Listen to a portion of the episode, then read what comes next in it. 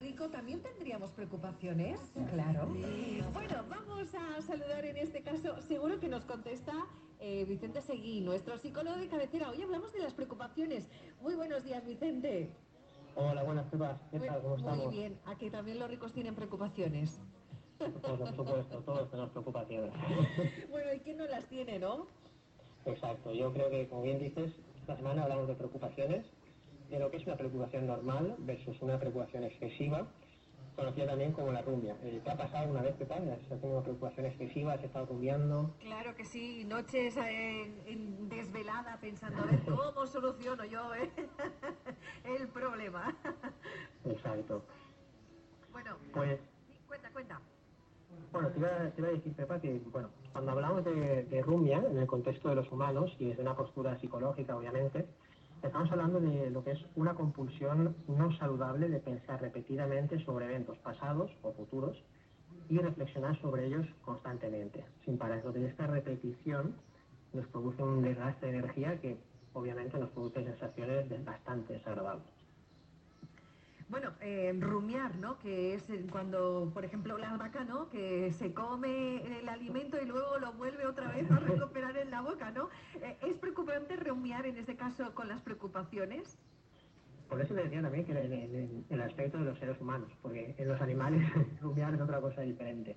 Pues mira, la, respuesta a lo que me preguntabas es, depende como todo, ¿no? Pero mira, te traigo un dato. Se hizo un estudio eh, en, la revista, en el Journal of Normal Psychology, de una palabra, ¿vale? Se arrojó un poco los resultados siguientes, y es que la rumia se asocia significativamente con irritabilidad y después con depresión, es decir, con un estado de ánimo depresivo.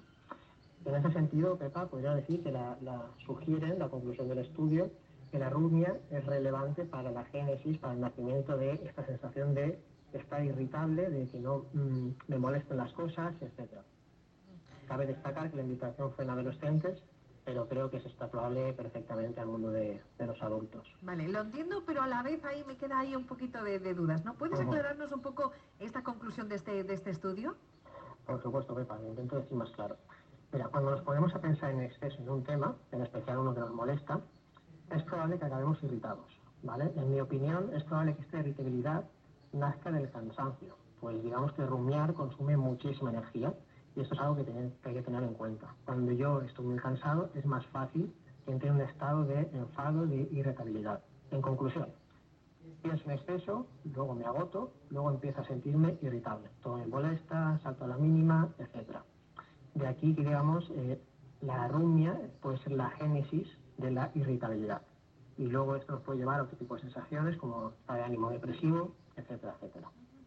¿Y qué podemos hacer para evitar esas preocupaciones excesivas tan molestas a veces? Pues disponemos de mucha estrategia.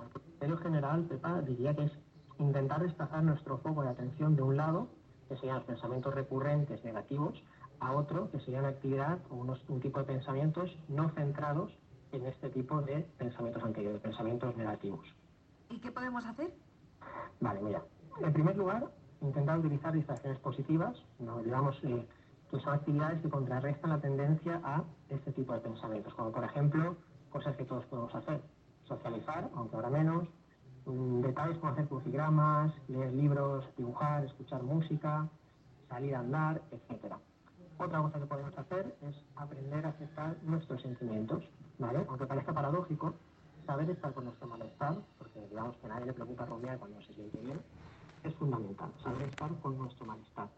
Esto significa no emitir juicios acerca de cómo deberíamos sentirnos ni querer escapar velozmente de nuestro malestar. Trabajar desde el mindfulness es algo que nos podría ayudar, poner en práctica técnicas de mindfulness.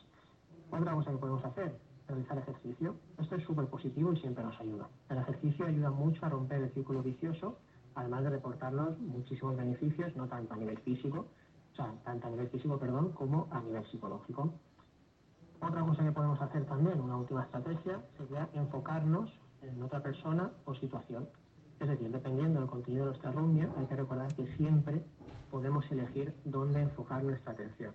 Esto ya necesitaría un poquito de trabajo, de, terapia, de asistir a, un profesional que pueda ayudarte a aprender cómo se podría hacer todo esto mantener nuestra mente ocupada, eh, hacer hobbies, eh, ejercicio físico, eh, caminar, hacer bicicleta, eh, correr, eh, todos son pues esos efectos positivos, ¿no? Para no, en este caso, centrarnos en todas esas preocupaciones y que a la larga pueden afectarnos psicológicamente y físicamente también.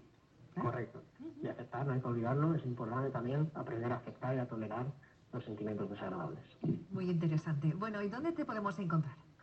Pues mira, Bepa, a mí y a mi compañero os podéis encontrar en la calle Marqués de Campos, 18 segundo D, en el teléfono 630-6591-66 y en redes sociales en arroba psicología.